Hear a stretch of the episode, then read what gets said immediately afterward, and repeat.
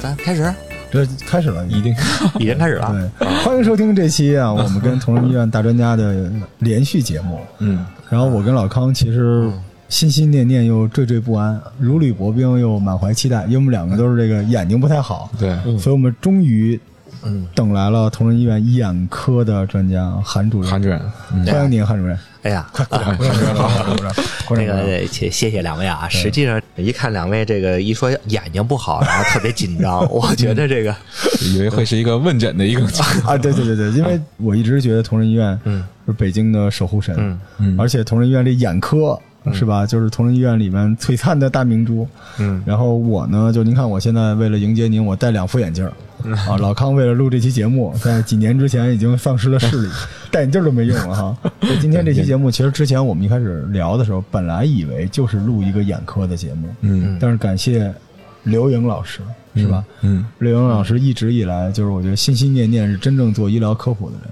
嗯，他刚好又赶上我们这种心心念念真的想把医疗科普做出来的人。哎呀，其实很多志同道合的人，是。哎包括医生啊、护士啊和医疗的圈里的人，还有呢很多的在这个与这个方面感兴趣的人，实际上都愿意把这些。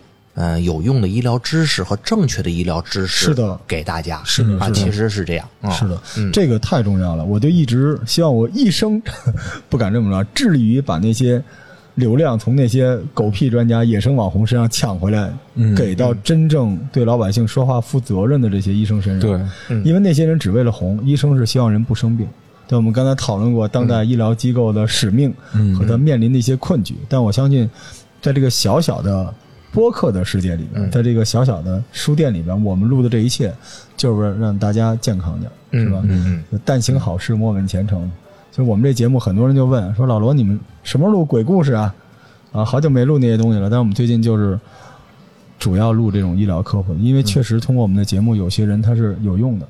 我们想，哪怕一期节目能帮到一个人，他有的时候就是帮到一个家庭嘛。嗯万一呢？对，嗯，其实很好玩的事儿，您这个医疗有的时候跟鬼故事还相关哎，然后下次也可以把这个健康的东西呢跟鬼故事结合到一起。哎，是啊，基本我们每个当大夫，像我这样当二十年以上的，基本都能碰到好多鬼故事。啊，这 这真有点硬啊，就这期吧。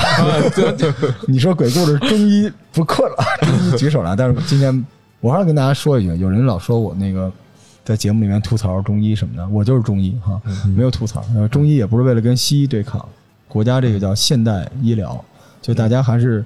保持一个比较端正的态度来看这个事情，但是最终的目标是一样，对吧？嗯就大家都希望少生病，但是万一你身体不舒服，别去百度，别去看抖音啊。当然，抖音上也能看到韩主任，抖音上还确实能看到我，对去找啊因为医院对。对，因为确实在抖音上也做了很长时间的这些医疗科普的一个尝试。嗯其实从最开始的微博，一直到现在的文字的东西啊，嗯。一直到后来的微信，再到抖音这种短视频，都做过很多的尝试。嗯。但是我现在发觉呢，各种的这种平台嘛，有的时候对医生这个职业，呃，还是比较严格的，是是的不算太友好，是吧？因为其实将心比心，我也理解，因为现在很多的视频的这些公司呢。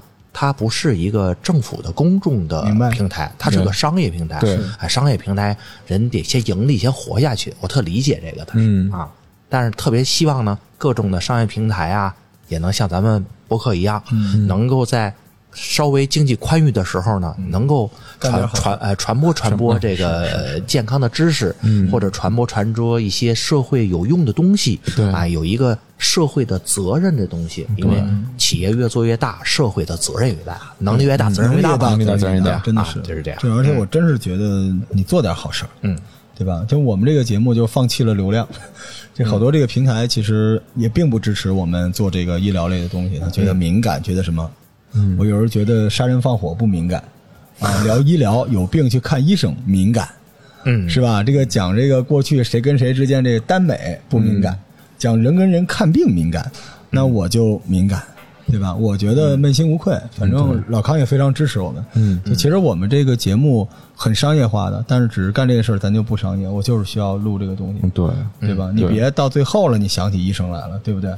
行，那我们就开始今天这个节目，因为终于到了嗯眼科。来，老康，先分享一下你为了这期节目准备了数十年的眼疾小案例哈，啊，对对，对。来，眼疾实际上我这边刚才跟韩主任也在沟通，就是眼疾时间也比较长。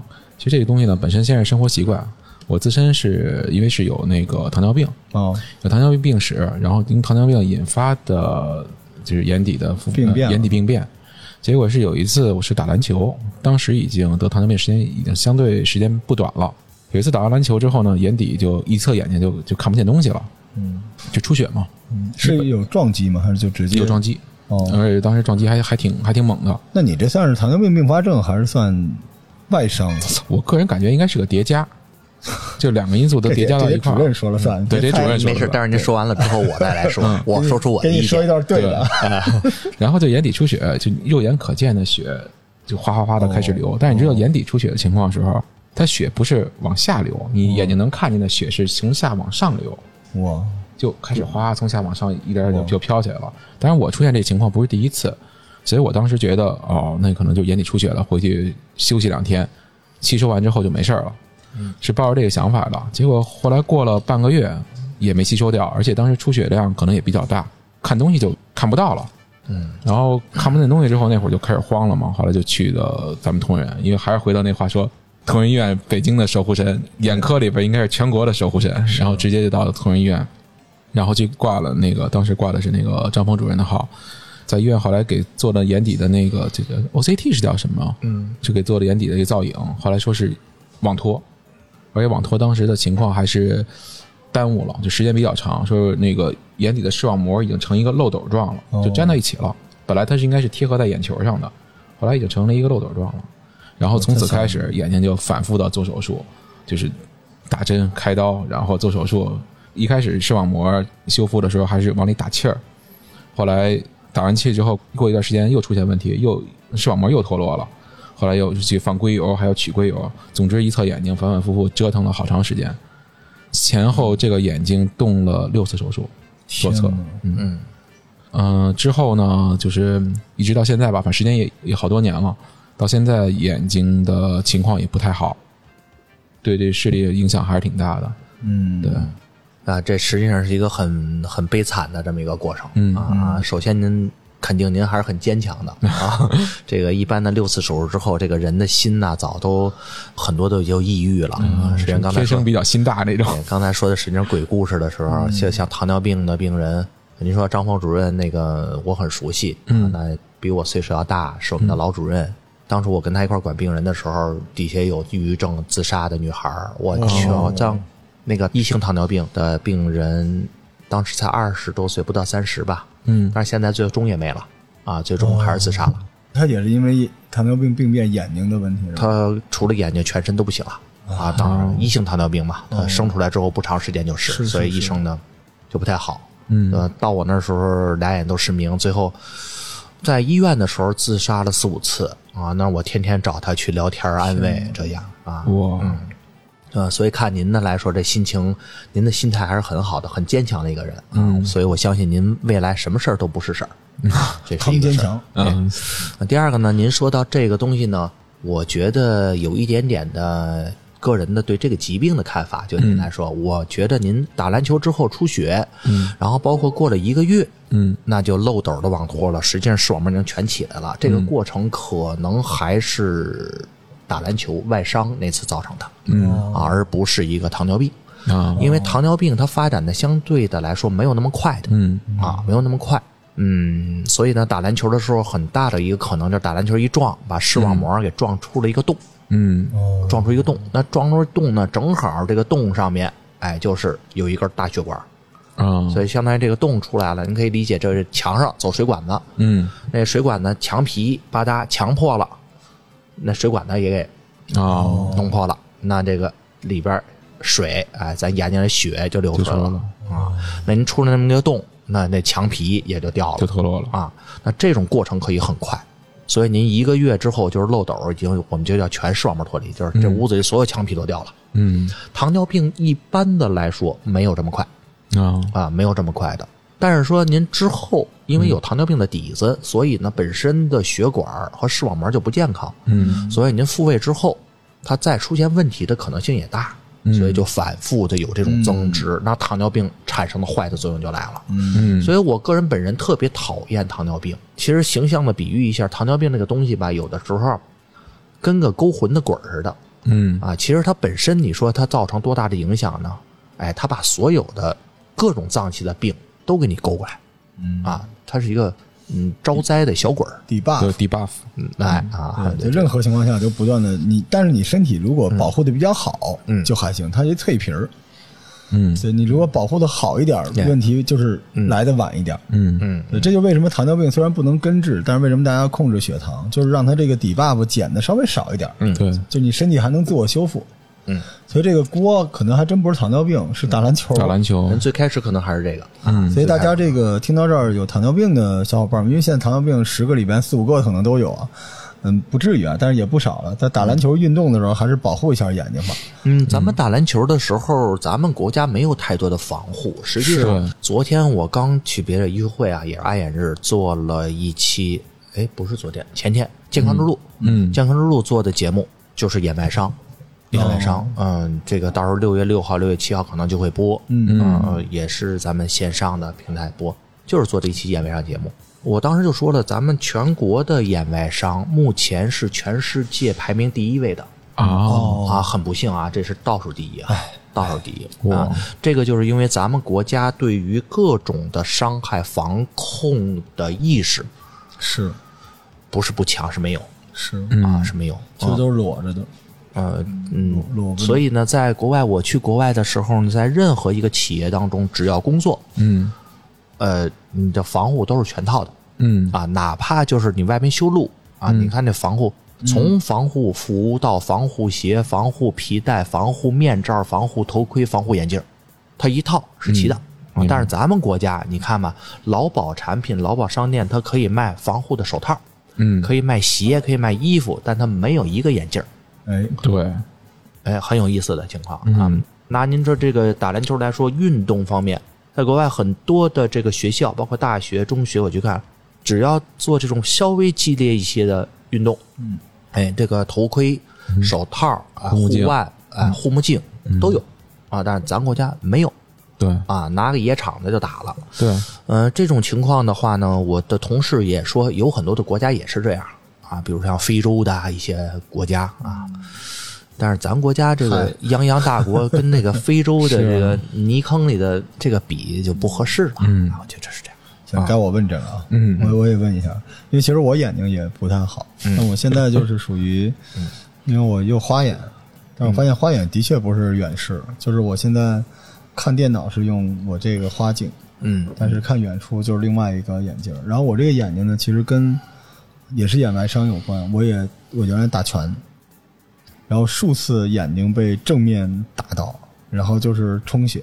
但后来呢，可能我不知道是虹膜炎啊、结膜炎。老康，你见过我这血淋眼吗？我见过，嗯就我有的时候就是一觉醒来，因为用眼过度，这个眼睛就是血红，白眼珠子血红，而且不能见光，一见光就爆疼。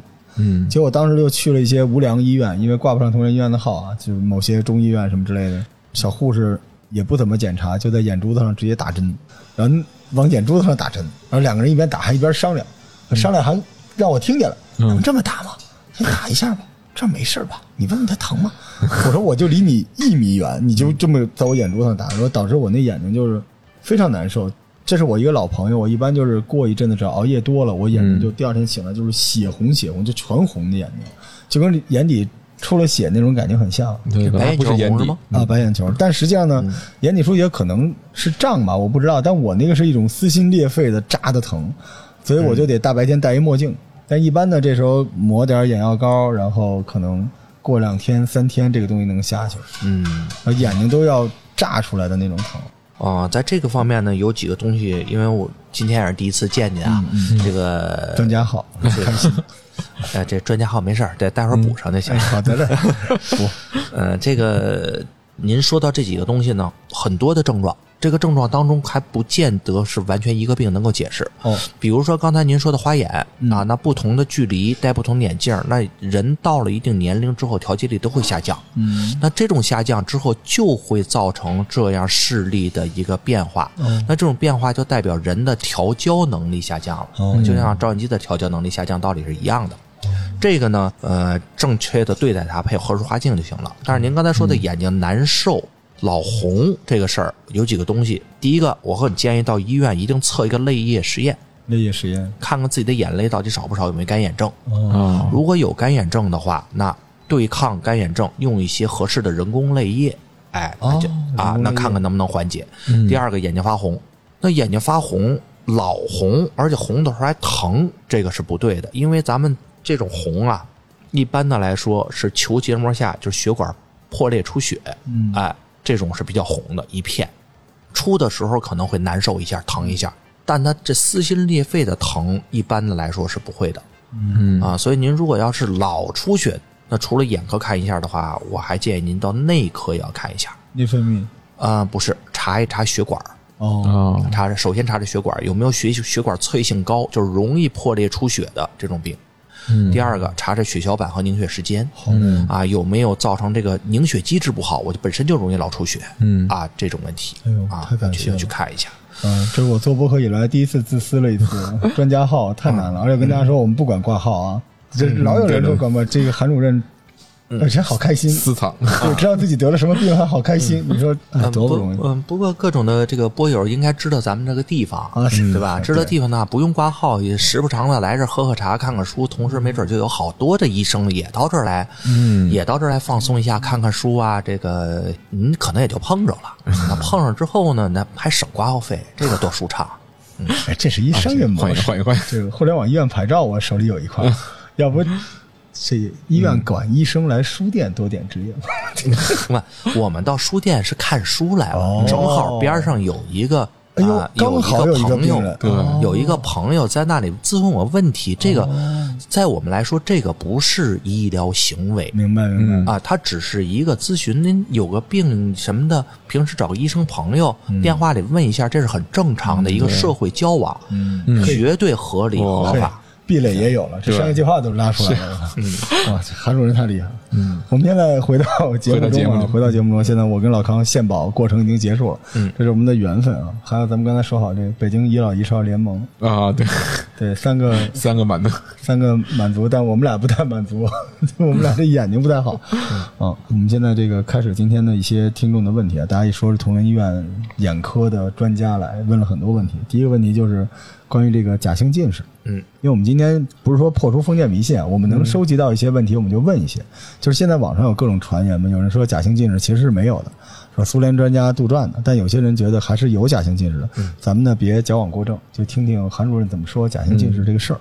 假性近视啊，首先来说，假性近视一定有，哦，一定有，因为人本身的近视发展的过程就是这么个过程，它是从一个正视眼睛，就是零度的眼睛，变成一个负度数的眼睛，就是近视。嗯啊，它必然有这么一个过程。那在这个过程当中呢，呃，有一个结构特别重要，就是睫状肌。睫状肌是什么呢？就是啊，相当于照相机拉焦距的这个管拉焦距。咱们平时照相机拉焦距是手，对焦的。哎，那眼睛里呢不靠手，靠这条肌肉，这条肌肉就是睫状肌。嗯那睫状肌它必然要干活儿，它怎么都得干活儿，所以它一定干活儿有一个累的过程。嗯那它累了之后，它就会从一个正常状态、松弛的状态，哎，我能力很强，到了我一很疲劳的状态。那我从很疲劳的状态，再到我疲劳过了，哦，过疲劳，那我就病了啊啊。当他病了之后，就是近视，就是真的近视了。我病了之后，我回不来了，那这个不可逆了已经就不可逆了。哦啊，所以这点呢，您刚才说不可逆这词儿特别对，就是大家一定要知道，近视是不可逆的，近视不可逆。这是最重要的。所以很多人说，只要就可以治愈，这是不可能的。嗯，目前人类医学啊，我相信未来医学是发展的啊。等到医学发展之后，那很多的疾病可能会可逆啊，包括咱们的现在的新冠，包括艾滋啊、肿瘤，甚至未来咱们人可能会衰老都能解决，能够长生不老。但是目前不行嗯啊，目前的近视是没有任何办法能够恢复和治愈。啊，所以，您看这名儿也特别好。实际上，他老百姓管它叫假性近视，就是就是假的嘛，假的它假的，假的就不是近视，哦，它就是假的啊。所以，但是实际上这种状态在我们医学上叫什么呢？叫痉挛性近视。哦，它不是器质性的，它是一种功能性的。也就是说，我睫状肌在很累的状态，我很疲劳，嗯，那这种状态我就叫痉挛性近视。这时候呢，人的调节力下降了，它可能会表现出一种近视状态。嗯啊，我看远处不清楚，看近处才清楚。但是如果这个状态我不能够恢复，那它很快就会发展过去。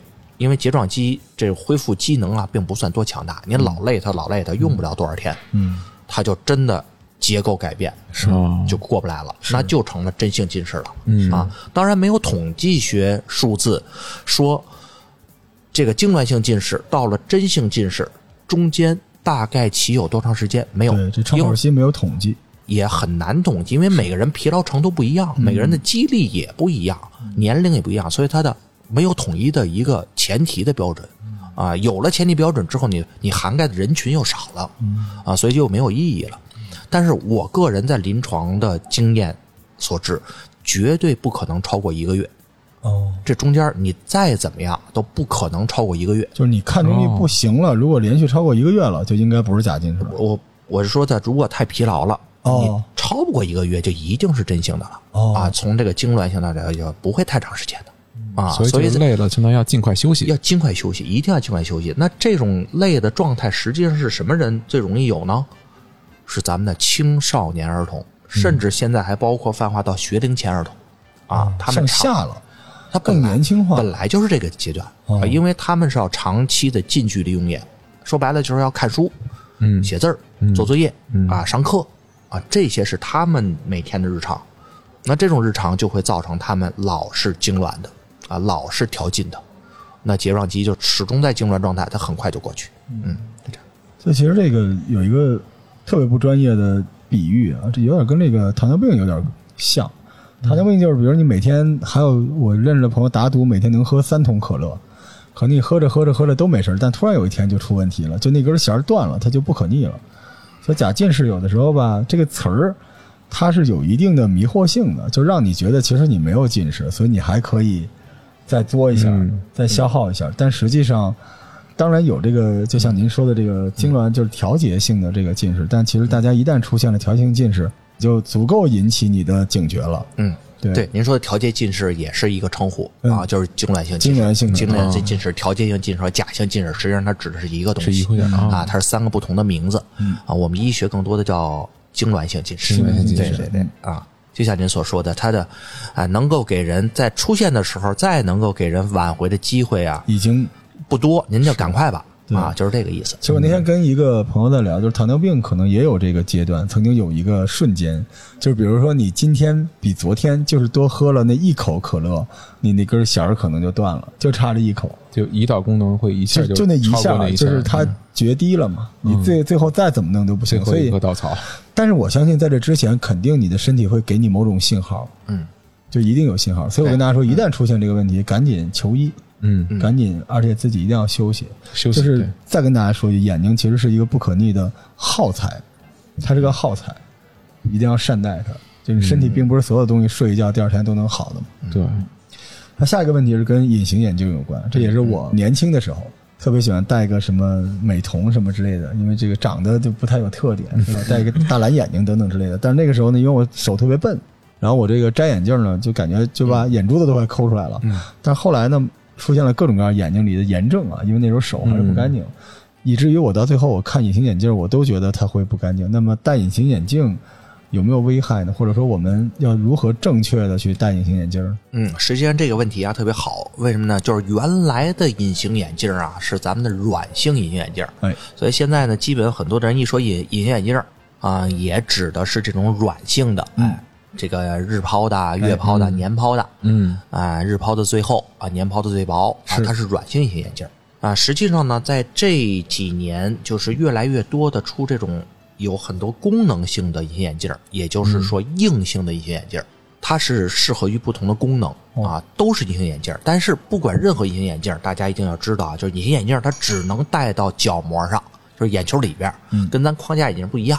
框架眼镜是在外头的，您不接触眼睛，而隐形眼镜一定是接触眼睛的。那接触眼睛最主要的接触哪个部位呢？就是角膜，也就是咱们的黑眼球所在部位。嗯，那黑眼球所在部位的话，只要接触，它就可能会产生一个损伤。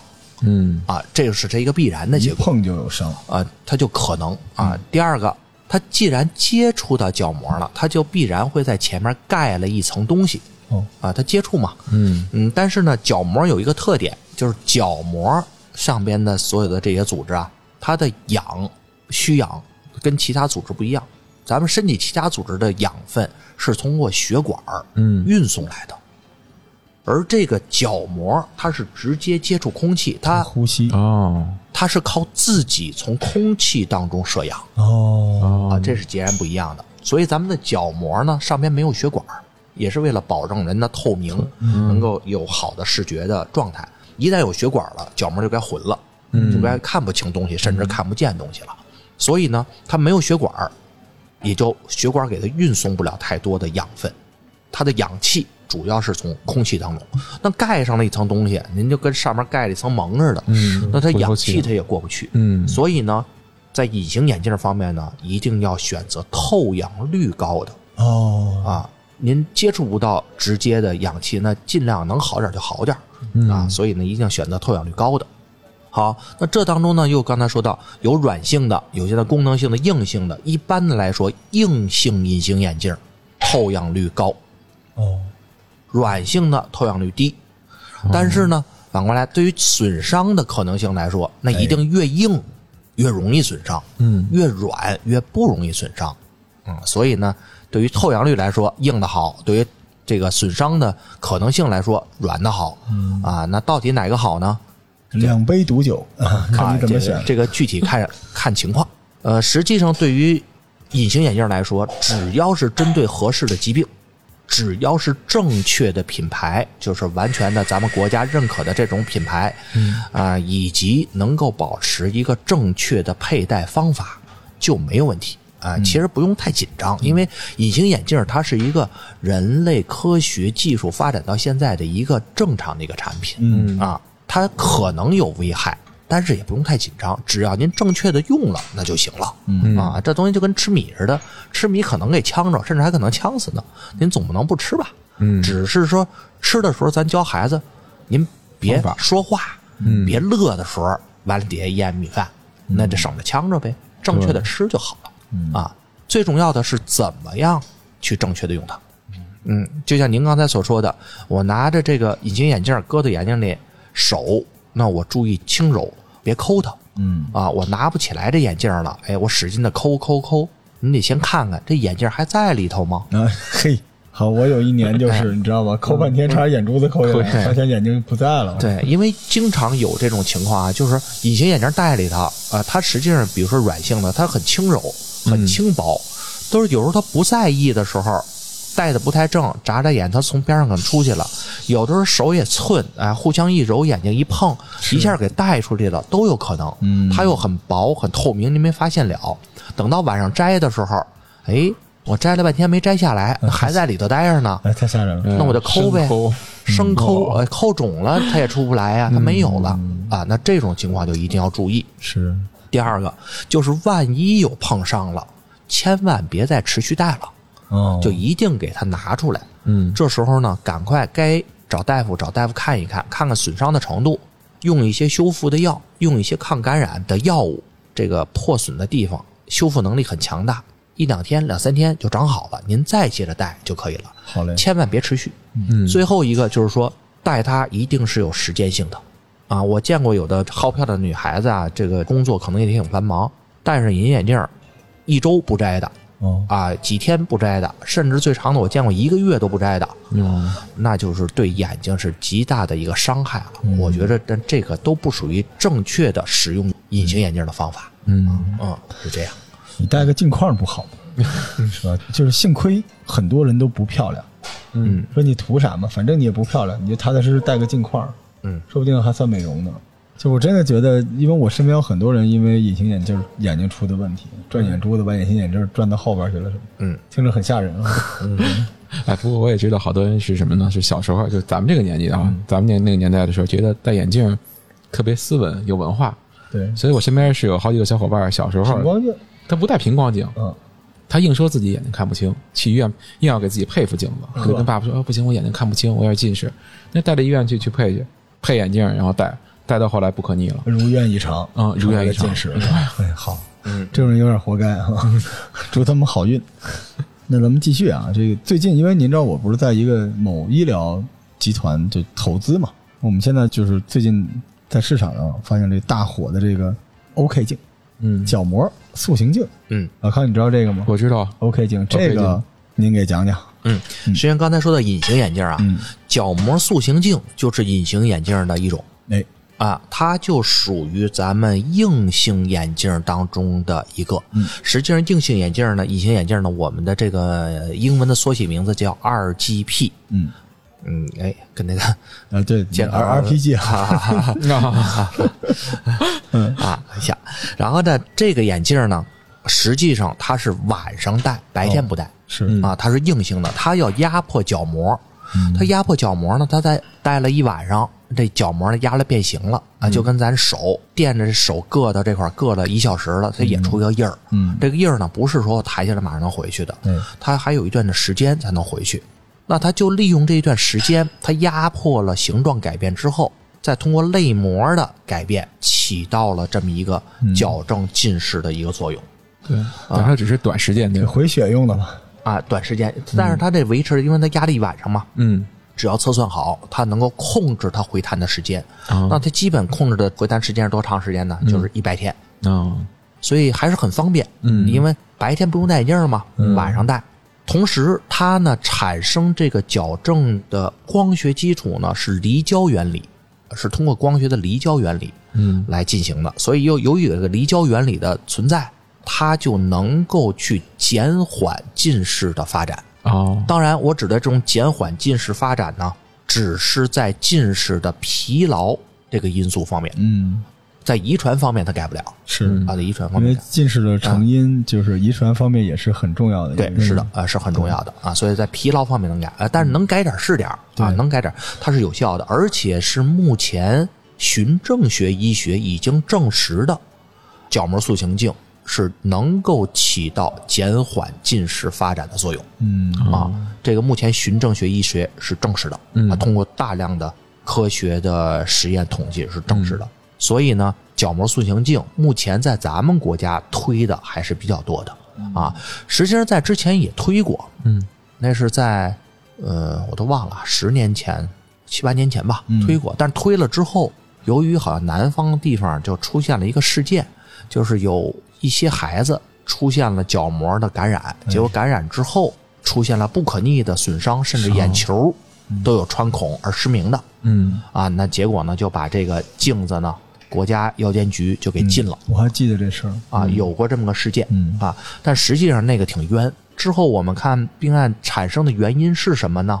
不是这镜子的事儿，就是那个小孩儿手不干净，对您没有正确的使用那个眼镜啊。当然，没有正确使用眼镜，您说这个医护人员没有责任吗？也不是，他没有好好的教给人家，呃，最起码没有教给人家。您这有不舒服了，马上停戴。嗯停戴之后，您赶快老找医生看，嗯该抗感染抗感染，该修复修复，修复两天就好了。嗯结果呢，孩子们呢接着戴了，那接着戴之后，那破损越来越大，最后感染就完了。嗯，他这个吃的亏在于用户的预期管理上。嗯就如果你本身就近视，你戴个眼镜儿你就戴了，对吧？嗯你这叫止损。但是很多戴这个人呢，觉得他本身是健康的，嗯啊，你把这个给我眼睛弄坏了，那就怪你。实际上，我觉得这 OK 镜，因为我们这边卖的贼好，OK 镜，就 OK 镜这个业务在很多二三线城市，我现在已经非常好了。因为家长给孩子掏钱是吧，能维持住你这个视力的下降多么重要。但实际上它就是一交换，无非就是你白天戴眼镜还是晚上戴眼镜啊。哦，它在一线城市卖的也很好哦啊，它确实有防控近视发展的作用。是是是啊，它除了说白天，呃，这个方便之外，它有这个作用的啊。在目前的眼镜当中啊，就是到今天啊，二零二一年，今天是六月四号四号，哎，到今天的医学为止，还没有其他的任何一款眼镜能够被循证学医学的统计数字证实对防控近视有效。啊，当然，我相信未来一定会人类再做出来损伤更小、效果更好的这种眼镜啊，我相信一定会有的。这个基本在十八岁之后就没效果了。对，十八岁之后，哎，您说的特别对啊。这个对于防控近视的发展呢，一定是在十八岁以前啊，它有这个作用。还没定型。十八岁之后啊，您就当成普通隐形眼镜戴就行了啊。但是那样当隐形眼镜，我就觉得不太值了，因为老贵啊。是，因为我们自己也做，就在我们那个集团里面也做。但是我今天才知道，这个东西应该是唯一的一个回血的。一个手段，所以难怪 OK 镜现在这么好，因为应该也是安全的。如果你能够正确的使用它，嗯，正确使用，最重要的是正确使用啊！我觉着咱们各位博客的这个的听众们，所有的东西都是正确使用啊！就像红烧肉好吃，您吃三斤它也不行。嗯，因为之前对 OK 镜也有。就是有点过度的宣传，说只要戴了这个东西之后，以后就再也不用戴眼镜了，等等之类的。但是大家说，还是说它是有一定的缓解，对吧？因为它就是眼镜。您怎么戴了 OK 镜之后不戴眼？哎，倒也对啊。你说我戴了这副眼镜之后，我还用戴其他眼镜吗？你吃了我的米以后，你就再也不饿了，对吧？行，那咱们这个病情还在继续发展啊，来到了近视手术的单元，这个也是一个巨大无比的话题，就是。当今呢，有这么几种主流的近视手术啊，然后这个全飞、半飞等等之类的，这个近视手术该不该做？很多人都在问。但这里边我觉得分解一下，就是哪几种近视手术该不该做？所以先跟您请教这半飞秒手术和全飞秒的手术。呃，这样咱换一个思路，咱们先说这个近视手术该不该做？好，好吧，好的，好。哎，这近视手术，咱们首先来说，刚才我说的一个话题就是近视是。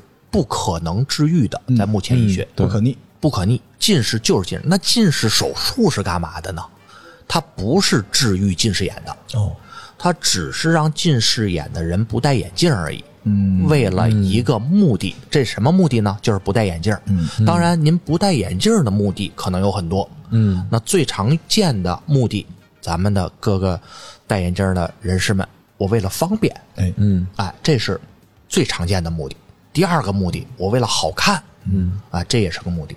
第三个目的，为了职业，嗯，有一些职业不能戴眼镜，是，比如说我要参军，嗯。嗯，我要从警，嗯，我要上镜，比如说电视台的咱们主持人、演员们，他，我戴着眼镜我不方便。呃，那这个参军从警这个，如果通过做手术可以吗？可以。哦，可以。咱们国家的参军从警的标准是要裸眼视力到多少多少多少，哦，而不是要求您没有近视。明白。啊，但是当中有一个特殊的是飞行员不是？是啊，飞行员是要求是真的是没有近视的。嗯啊，您做了手术也不行。嗯啊，那个也不行。但是别的军人都可以啊。呃，所以是是这样。那这个目的，首先来说，您要明确。哦，那这个目的明确之后呢，它就分为几种，在我们来说，这个手术就是选择性的手术还是必须的手术。如果说我这个目的是为了职业，那这个就是必须手术。嗯，因为我这个眼睛我要戴着眼镜，我这职业我干不了了，那我怎么生活呀？嗯啊，那我就必须做。如果我就是为了方便，或者说我为了好看，嗯，那就是可选择性手术。那什么叫可选择性手术呢？那就是我一定要知道这个手术能够给我带来什么，同时这个手术我要付出什么，嗯，跟做买卖似的。是的，是的。我觉着我付出的和得到的东西，我这值，我在做它。嗯，我不值，那我就不做它。这样的逻辑性更清楚。嗯嗯。那咱们就接着讲，那我做这个手术我能得到什么？做这手术最主要的得到的就是我刚才说的，不戴眼镜方便。近视眼的人不戴眼镜，只是不戴眼镜，绝不是治愈近视眼，不是治愈近视眼。大家一定要知道，就是说近视眼造成的损伤可不是戴眼镜，嗯。啊，而是致盲，是。啊，而是造成人失明。因为目前确定的人类第一致盲疾病是近视。咱们国家当然这两年发展很快啊，原来的致盲第一位疾病是白内障，哦，但是目前随着白内障的大量的治愈，以及近视人群的上升，目前咱们国家在今天这个数据统计的是白内障和近视共同都是咱们国家的第一致盲疾病。我相信随着发展，也会白内障的致盲率还会下降，嗯，因为它可治愈。对，而近视很不幸不可治愈，它还会上升，也会跟世界上的统计一样，近视将成为咱们国家的第一致盲疾病。啊，一定知道它是致盲，所以最重要的是防控。好，接着说回来，那就是手术得到的是这个，那付出的是什么？那付出的话，就需要看是什么手术方式。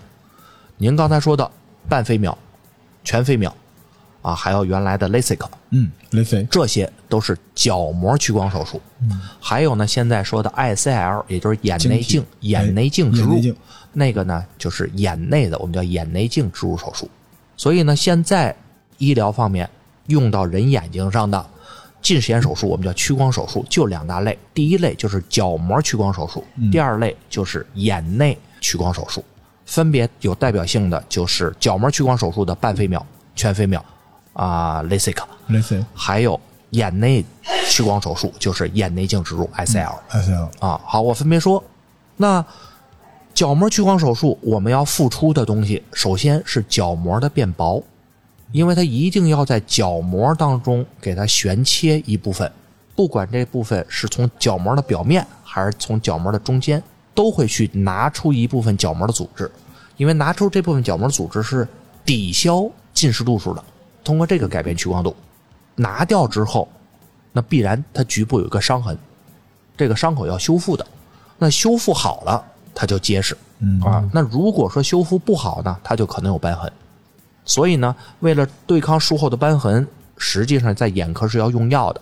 那这当中对抗瘢痕要用激素，术后要用激素对抗瘢痕，只要正常的那也是没问题。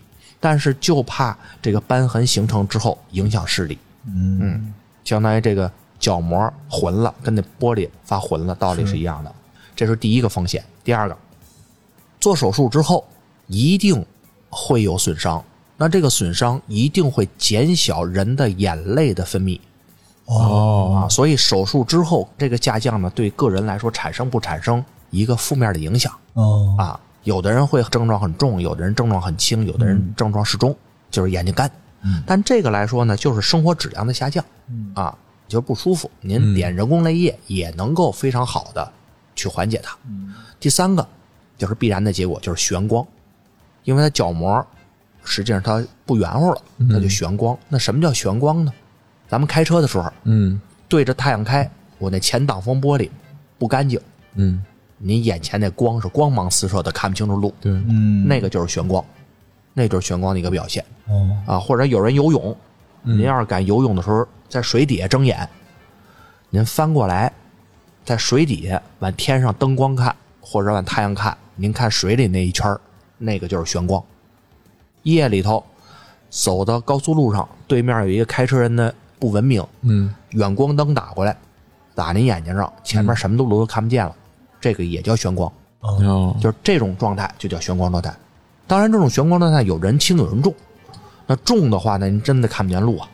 但咱们屈光手术一般的不会这么重，但是轻微的会有，有的时候看东西呢，会边上会有一条彩晕，嗯。啊，跟彩虹似的，哎，这种情况都会有，啊，这个就是角膜屈光手术之后的一个结果。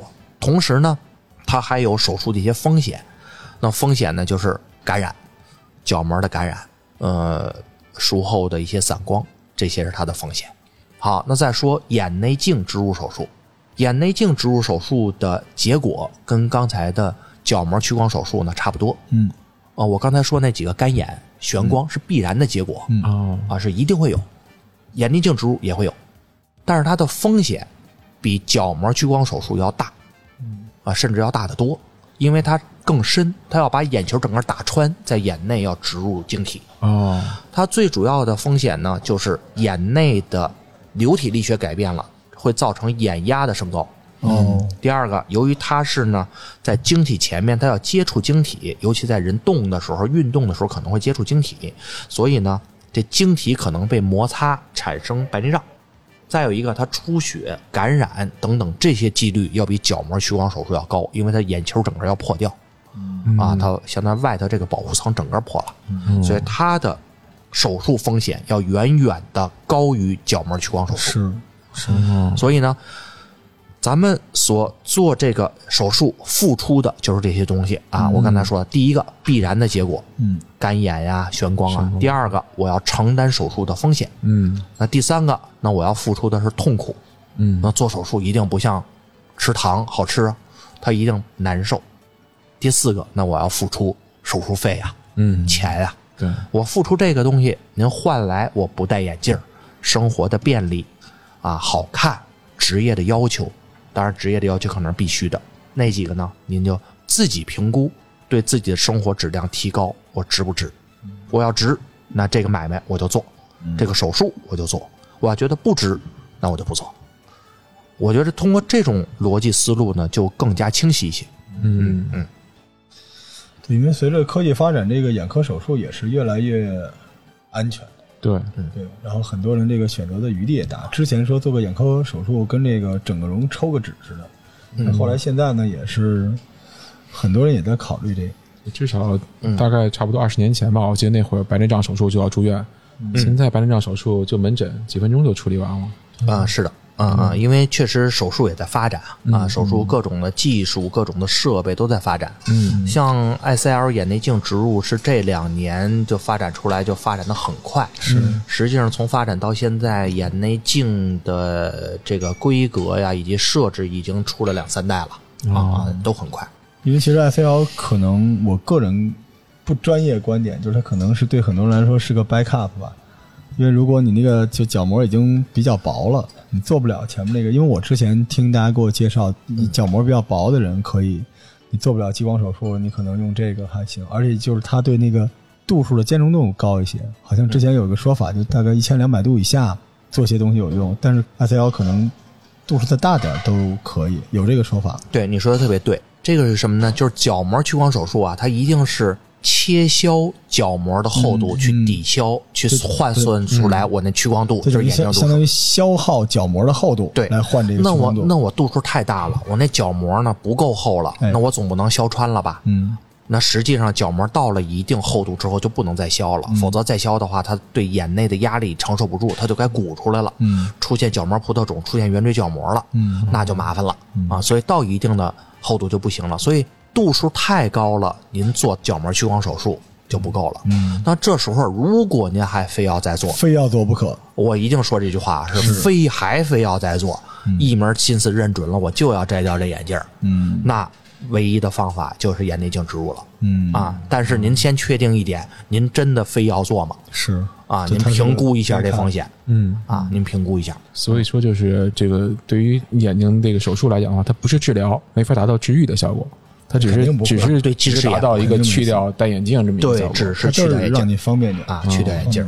这个可以就是特别山寨的排个序嘛，就关于这个安全性，因为很多听众都在问，就是他们其实听不太明白这个，但他们只想知道，就是我能不能，既然我要做，非做不可，那哪个对我的损害稍微小一点？角膜屈光手术损伤小，哦，眼内镜植入手术目前的，我说的都是目前的损伤大嗯啊。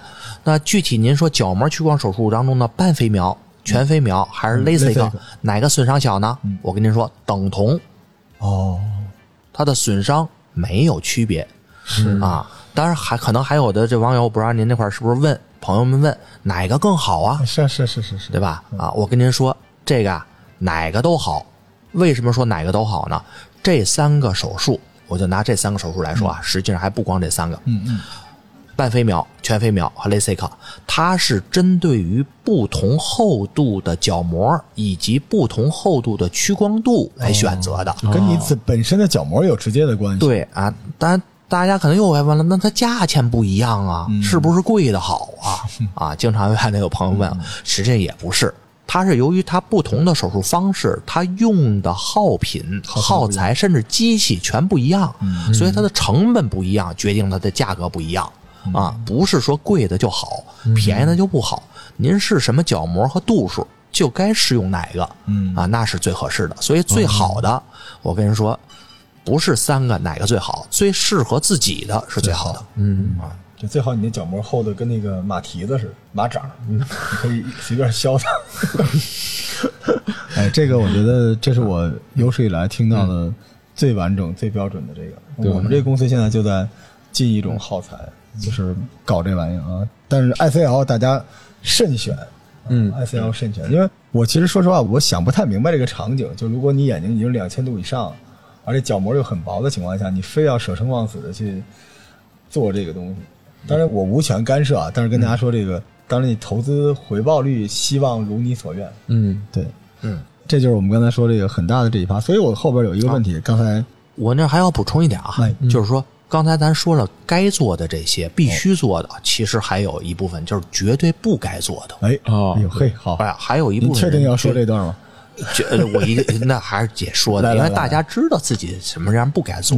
第一个啊，不该做的就是说，我要进行检查眼部的情况，我不适合做。哦，有一些很多的疾病不适合做啊，比如说糖尿病。像刚才嗯。嗯康主任说的，嗯。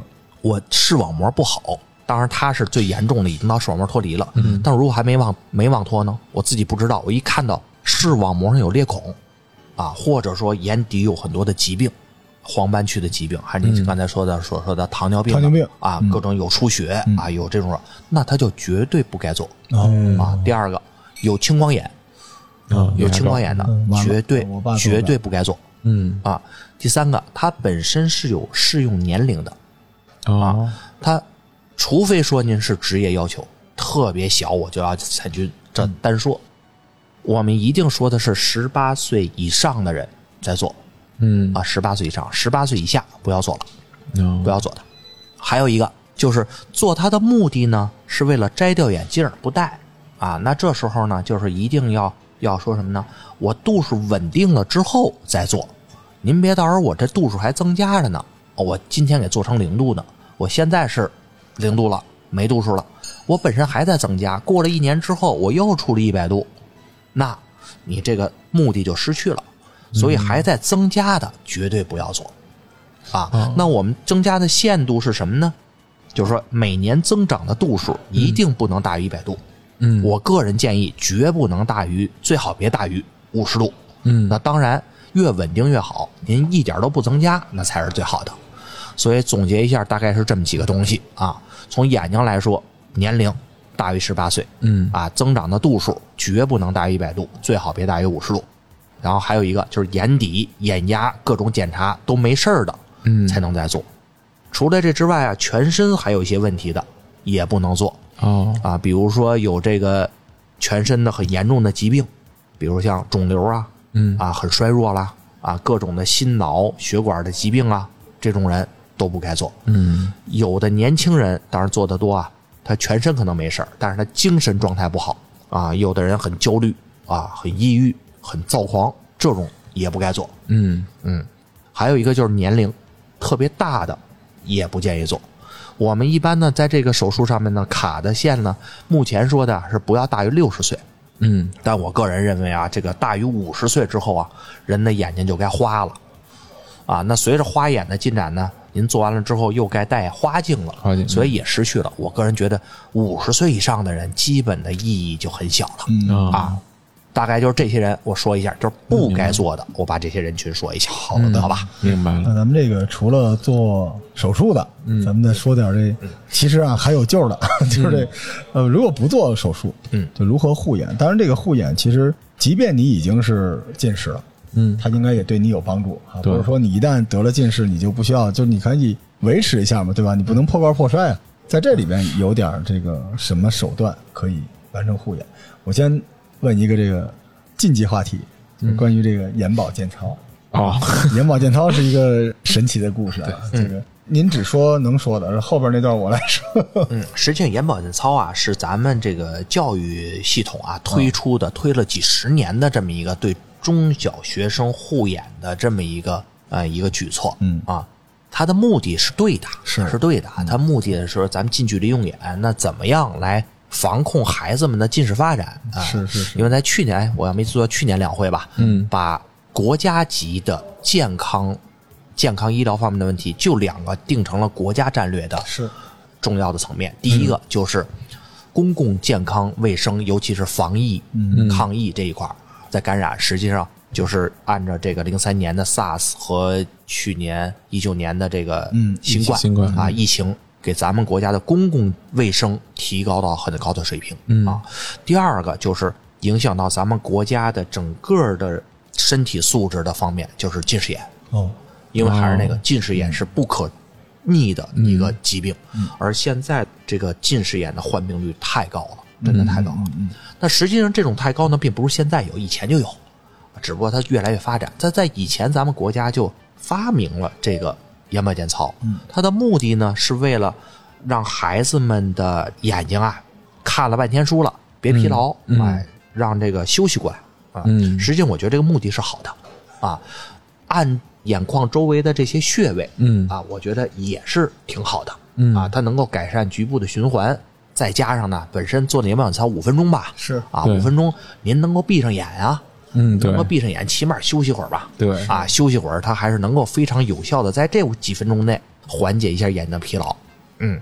但是呢，对于眼保健操来说，现在很多的成人也还做，因为从小养成的习惯。嗯，哎，我建议啊，高度近视的人千万别做它。哎，啊，啊，高度近视，因为视网膜很薄，还有像您这样的，对。啊，像康主任这样的做过手术的，千万别做，因为本身您的眼睛做过手术，视网膜就有问题，嗯。那一按的话，视网膜再掉了，是就麻烦啊，那就麻烦了。所以手劲儿很大，对，哎这种就千万别做这个了啊，换成其他的更加安全的让这个眼睛休息的方法，我觉着还是可以选择的。嗯，闭会儿眼是吧？哎，其实主要是一个缓解疲劳，休息休息。对，因为我们之前当然这个不科学啊，因为我在网上看到人说，这个经过半个世纪眼保健操的努力啊，我国这小学生的这个近视眼的这个近视率已经从百分之十变成百分之二十八了。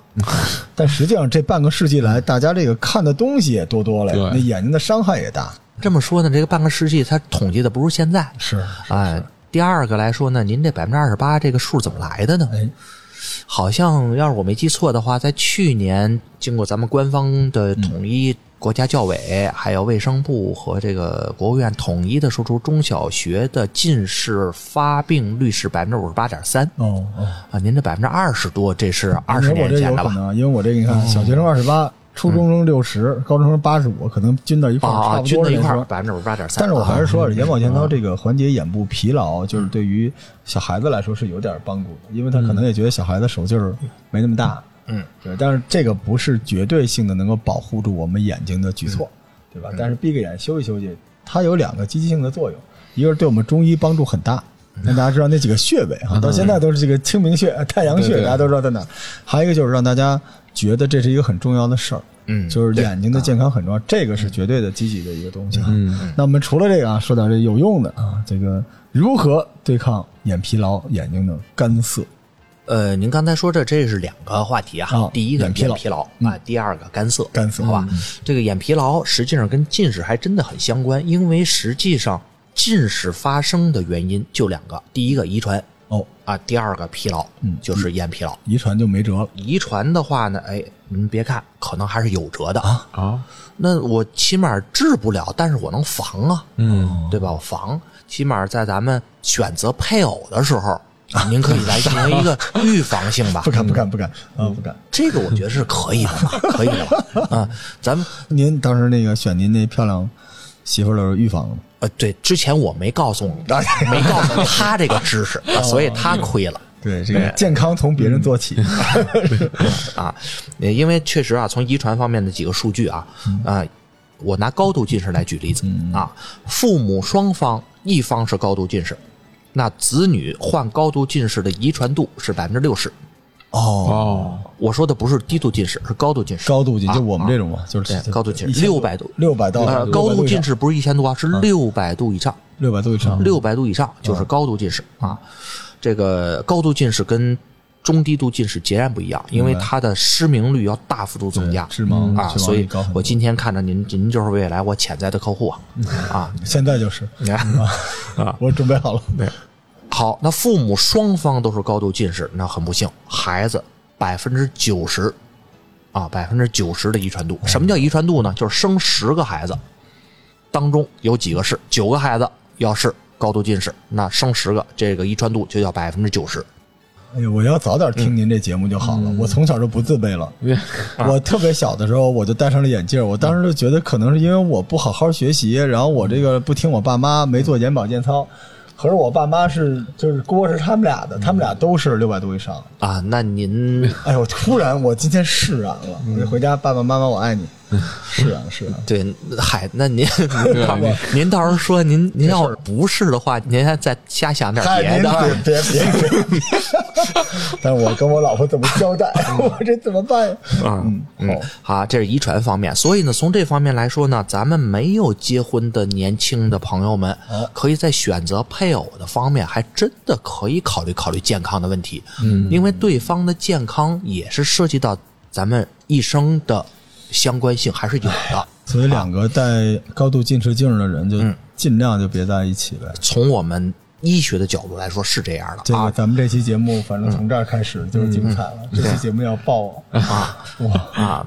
这当中还有一个坑，这坑是什么呢？就是您一定说。别光看对方戴眼镜，眼镜 是不是修复过？还得您看对方，您还得看对方做过没做过手术。是大数据就是这人要认识您，多半都悬了。您发个朋友圈，然后俩人一起点赞的，估计就嗯啊。所以这个要做过手术的也算。嗯，好，这是遗传。好，第二个来说就是疲劳。嗯，那疲劳的方面，我们很建议大家，最重要的就是别疲劳。嗯，别疲劳。哎，大家又该问我了，怎么别疲劳？战胜这句话。哎，实际上咱们大家一定知道什么叫用眼疲劳，在什么状态下用眼会疲劳？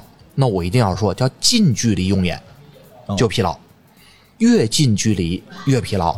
好，同样的近距离，时间越长越疲劳。嗯，第二个话大家很容易理解啊。那我看书呢，我看俩小时，一定比看一个小时疲劳，嗯嗯，对吧？啊，那这个大家好理解。那什么叫近距离用眼？我一定要说，千万别以为近距离用眼就是我看书、哦，看手机、看 iPad。嗯，近距离一定是拿距离算的。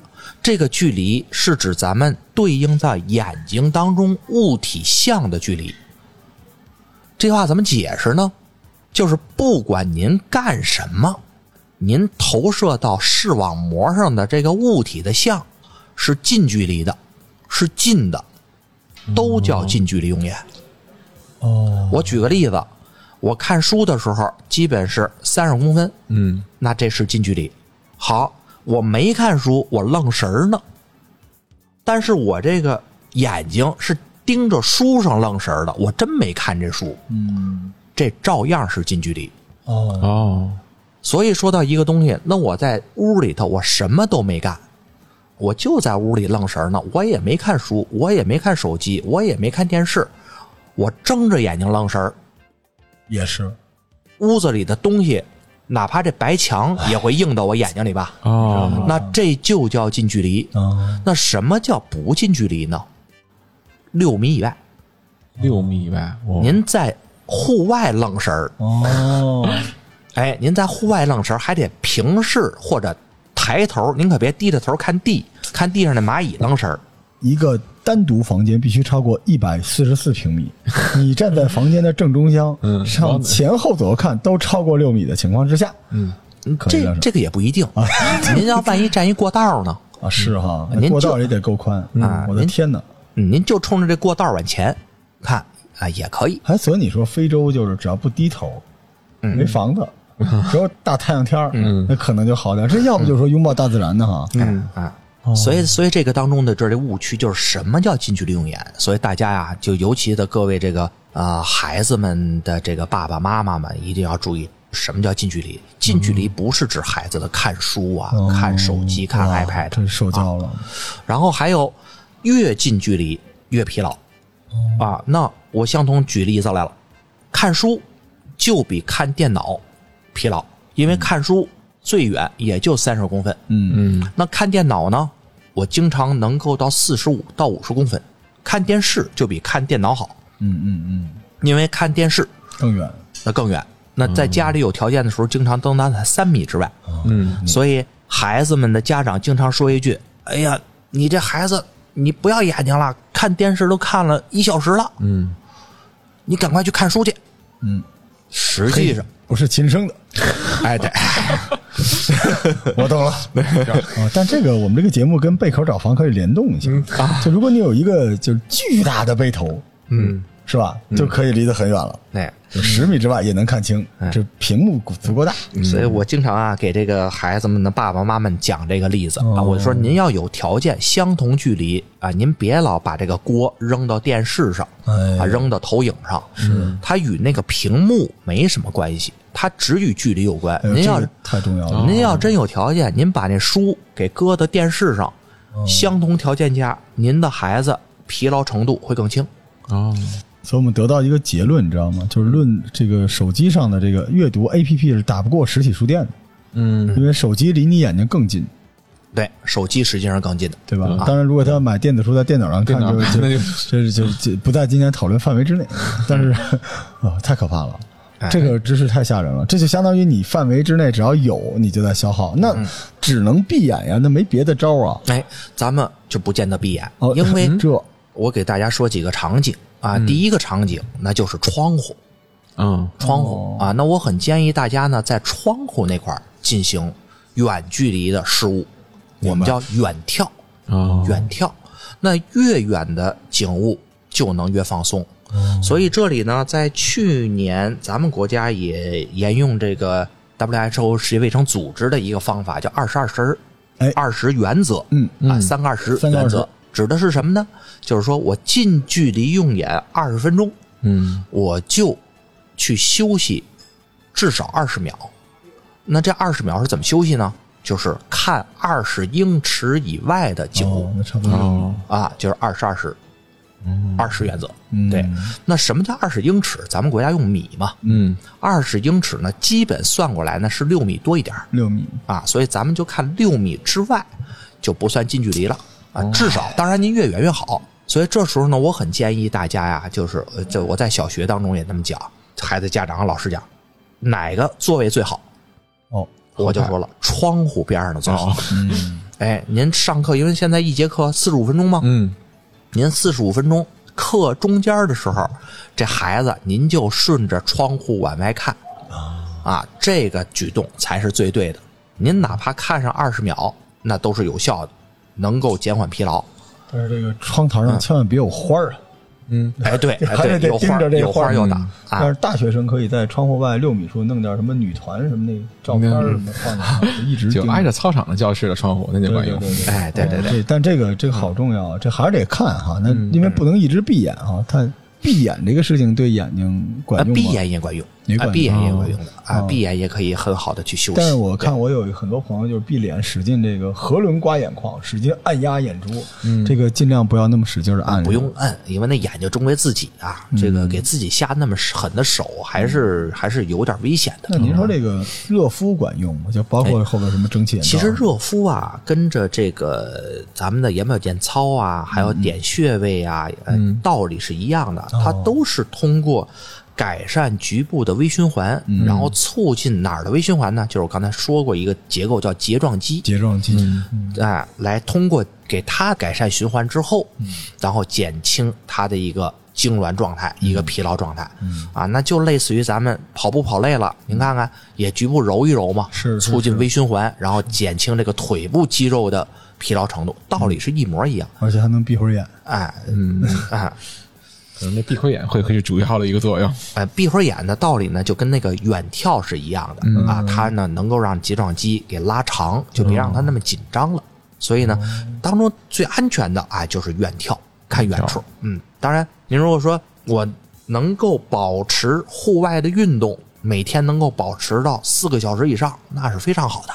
嗯，我一个朋友问过我一个特别玄幻的问题，他说：“老罗，你有脑内剧场吗？”我说：“有啊。”就是你闭上眼能看到东西。我说：“对呀、他说：“那个伤视力吗？”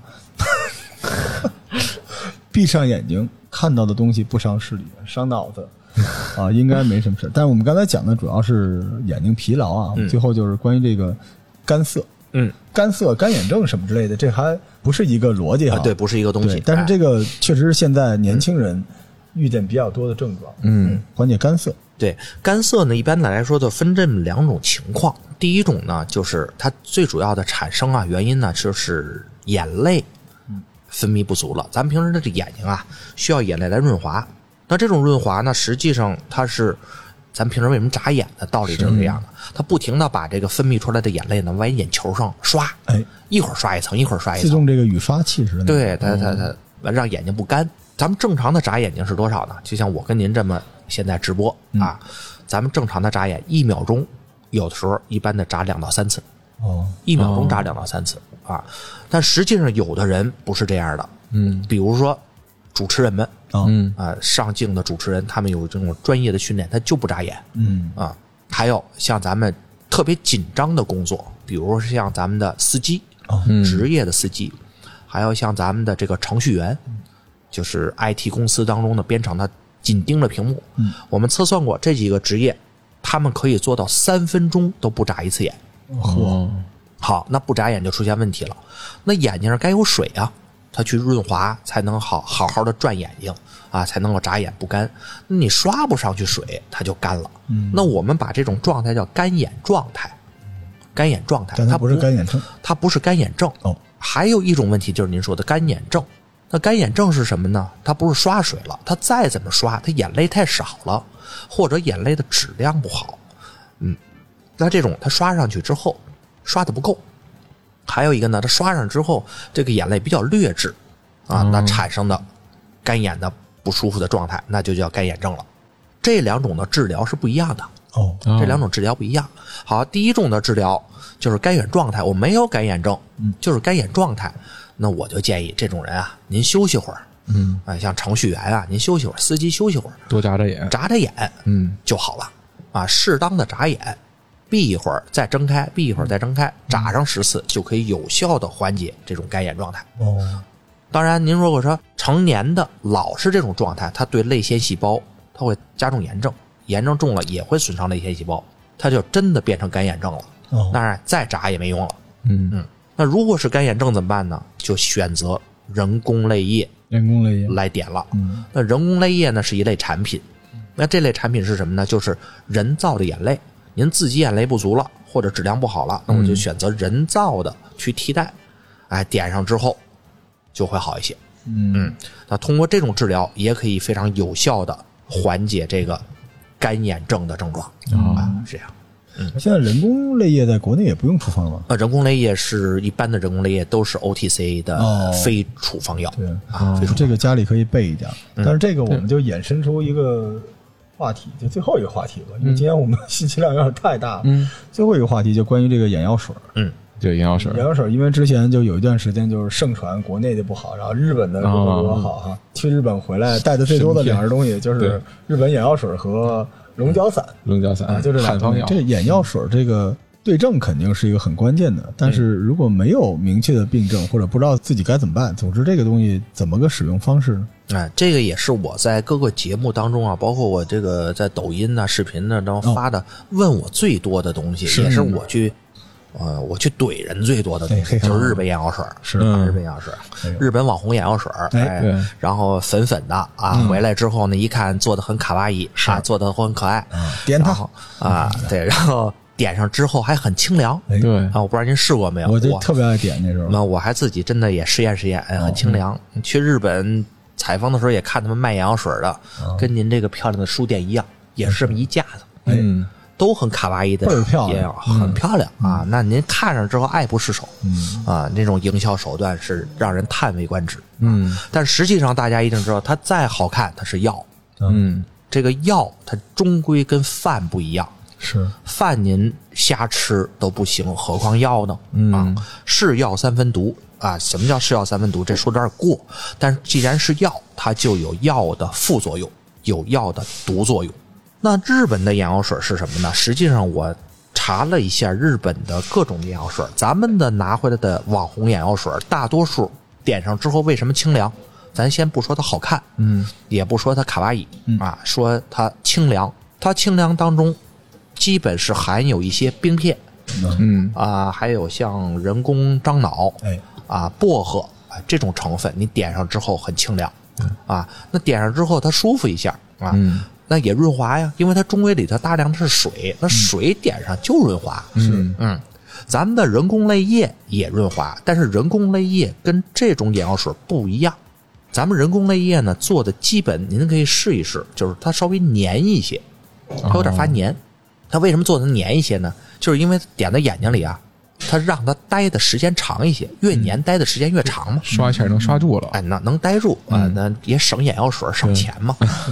就是洗车的那个水儿，得呼一下。这是人工泪液，所以大多数都粘一些。但是其他种类的眼药水基本不粘，因为它用不着待的时间长。它要的不是要润滑，而是我要的药物的成分起到治疗的作用。嗯所以大多数的眼药啊是不粘的啊。像日本的网红眼药水呢，大多数人看也不粘是啊。它实际上用作的都是些呃其他的成分。说抗疲劳，实际上它指的是它当中都受到抗疲劳的作用，实际上它都是那凉一下，对，就靠那爽了一下哎抗，疲劳，对那爽一下啊，它就不疲劳了。但还有一个呢，他说可以让眼睛消除红眼儿，这是它第二大作用。那么怎么消除红眼儿？它当中含有很多的成分，这种成分呢，实际上它是缩血管药。哦，呃那眼睛发了炎了啊，或者磨得难受了，或者疲劳了，人的血管就会充血，包括手术之后都会充血。它这是人的自然的一个机制。但是说呢，你充血，我不治你充血的原因，我生把你血管收缩了，我点上点药也可以达到这作用。那你缩过来之后呢，它不就不红了吗？哎，它就起到这个作用。这个道理有点像什么呢？您说我扎了根刺儿疼，嗯，那我怎么让这刺儿不疼呢？嗯，我不拔这刺儿，我给您两片止疼药，哦，您是不疼了，但是您这止疼药劲儿过了呢，那刺儿不还在吗？嗯，啊，所以这个没有针对于原因去治疗，我觉得这种并不可取。嗯啊，所以呢，我对这一类的日本的网红眼药水，我是一向持一种相对批评的态度。嗯，当然，我不是说日本的眼药水不好啊，而是说它到底是什么药，您针对什么病。比如说眼睛要局部了有了炎症了，我能够判断出来它是细菌感染，那我就该用抗生素眼药水；那我是病毒感染，我就该用抗病毒的眼药水。是对我如果说是炎症很重啊，那我就可以用抗炎的眼药水啊。如果我有过敏，我用抗过敏的眼药水，这些都可以对症。嗯啊，如果我是真的是主持人，我太疲劳了，我就得上镜，我这眼睛就这一个时间不红啊，维持上半个小时，我下节目再说。那您也可以点这种网红眼药水，啊真是缩一下血管。您一定分清楚它的目的是什么，更有针对性，这样才是有的放矢的。是啊啊！但是实际上啊，在生活当中，我看着啊，经常还拿这个日本的网红眼药水当成小礼物。哎对，哎呀，这个好，我送您一个，特别好，点上特别清凉。但您得知道，它真的用吗？它毕竟是啊，它是药它毕竟是，药它毕竟是个药，它一定大家知道是药。咱们老北京，我小时候听到老话叫什么“医不敲门，药不送人”嘛。是对您这拿个眼药水儿，您这送人还是个药吗？还不如送龙角散呢。嗯上次我们跟耳鼻喉科主任在聊的时候，也是关于这个日本的治鼻炎的这个药，也是深恶痛绝。嗯，就是，但说实话，这个这不是一什么阴谋啊，基因公式什么的，不至于啊。但是，就确实是它本身都是药，就是你看你怎么用它。如果你用对症了，它可能是一个小捷径。嗯呃但你反过来讲，就是它这个药妆店里卖的，它能是一个多么对症的有效的药，嗯这也不确定。所以这个我觉得大家至少说，不是说这个 diss 所有的这种产品，但是不要迷信它，既不要迷信它的功能，也不要滥用，对，还是就是还是送人不送药吧。嗯，哎，行，我再多问个问题，就是常问的，吃什么对对眼睛好？因为是看到不少那保健品，吃什么补什么什？么叶黄素，哎富含这个花青素，吃葡萄籽儿，就这个真的是管用吗？还是说这是对，这主持人这个问题特别好啊。这个呃，实际上呢，人的眼睛啊，它也是一个动态发展的啊、因为人这是逐渐变化的，从生出来一直到死亡，它是越来越变大啊，变老的。在不同的年龄阶段，人他也有不同需要的营养素的侧重，嗯。啊，它是不一样的。比如说小孩子啊，我就说刚出生的小 baby，、那他的眼睛、视网膜各种的都在发育，嗯，那这时候您给他补充上充足的这种维生素，那比如说维生素 A，嗯嗯，比如说这种让视网膜发育的各种的营养素，嗯啊，维生素 B、维生素 A，、然后还有这个视黄醛，比如像什么呢？蛋黄，嗯啊，这当中那对于小 baby 就非常的合适。当然，实际上这个目前呢，咱们的孩子们呀，刚生出来的其实不用补这个，奶粉里啊都添加完了，都添加完了。但是之后注意，比如说像学龄前儿童，他眼球还在发育，没有发育完呢，这时候呢需要补啥呢？哎，其实啥都不用补嗯啊，就是别多就行了。这时候应该补一些钙质，倒是真的。哦，啊，但是钙质啊，平时咱们的饮食当中啊，对于这种学龄前也不少，但别让钙吸收差就行了。所以我从来都宣传，这时候别太多摄入甜食，嗯因为什么呢？多摄入甜食之后，它可能会影响人体的钙代谢哦啊，钙代谢之后影响的话，它钙摄入少了，容易影响眼球的硬度。眼球硬度影响眼球软嘛，它就容易变形变长，就容易近视。哦所以在学龄前儿童多摄入甜食的话，容易促进近视的发生和发展。嗯啊，哦这个是一个明白啊。比如说，咱们在这个工作成人期了，我这个眼睛老用眼的疲劳嗯。啊，那这时候呢，我就应该摄入一些，比如说电脑工作比较多，嗯那我就应该摄入一些对视网膜有益的、对嗯减轻疲劳、抗氧化有益的一些东西，比如含维生素 C 的，嗯。像您刚才说的这个含有这个叶黄素，实际上我个人啊把它更泛化出来，叫自然的植物色素，别是人造的，多摄入一些是有帮助的。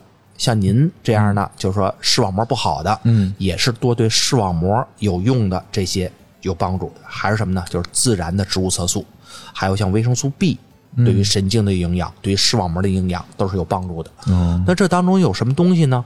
自然的植物色素，我说几个东西。嗯，我更推出的是类胡萝卜素。类胡萝卜素啊，类胡萝卜素包括两种物质，第一种是叶黄素，嗯第二种是玉米黄素。玉米黄素，哎，叶黄素在什么当中含的多呢？我可以说，所有绿色菜当中都多，哦。尤其绿叶子菜当中都多。菠菜，嗯。最常见的菠菜，大力水手似的，嗯。您吃去吧。包括想达到治疗量，就是药量的，哎，吃点菠菜都行，是。就够啊。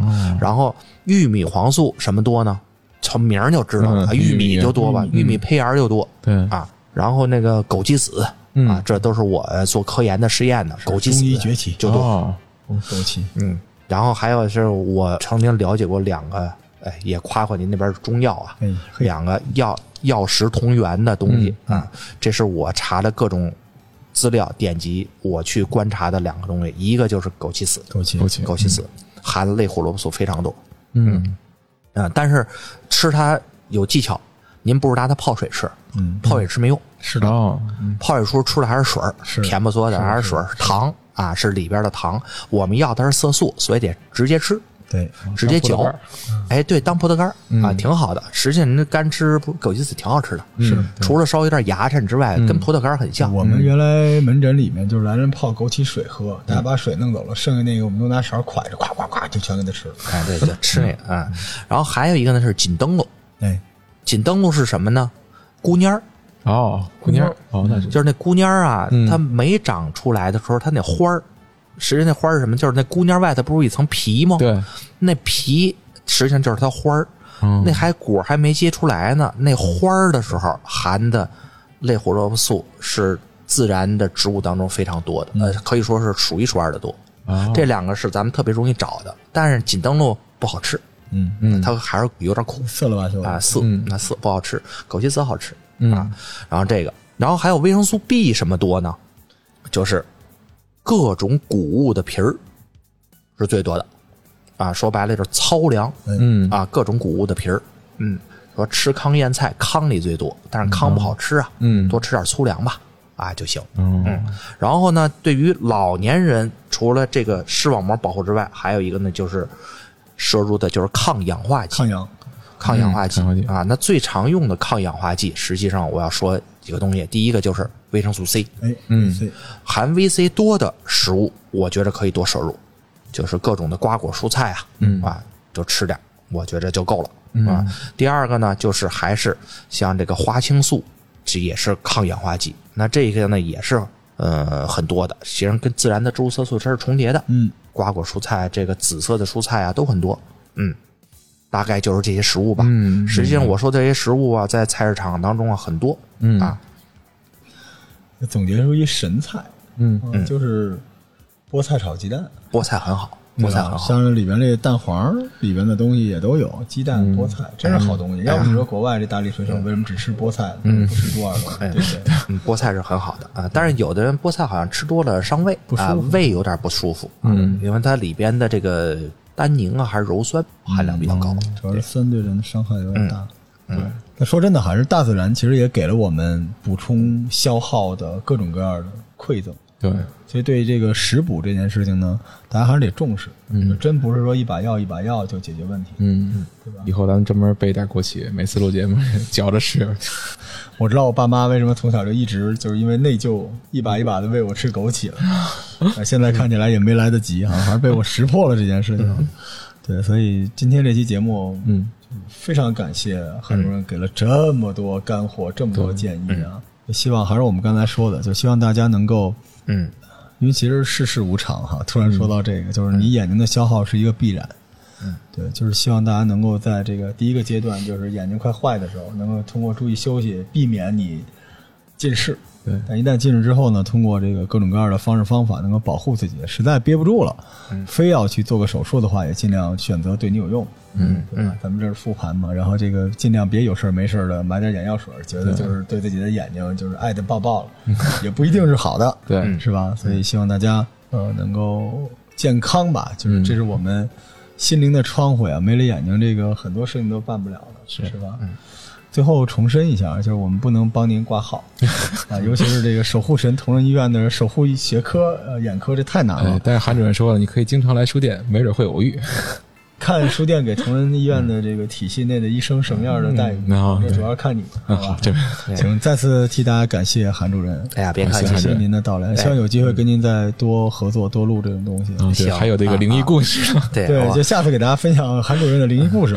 很愿意给大家分享这些健康知识啊，嗯因为虽然我们不能帮大家挂号，但是我们能争取让您不得病。嗯啊好，好，这样的话，我觉得是更有效的吧。对对对，万一您挂上号了，您跟韩主任说：“哎，我听您那期节目了。”韩主任嘘，对吧？闭上眼，好吧。感谢各位的收听啊，然后也祝大家健健康康的，好吧？谢谢大家，谢谢大家，哎，拜拜谢谢大家，也谢谢两位主持人。谢谢韩谢谢韩主任谢谢。好嘞，拜拜。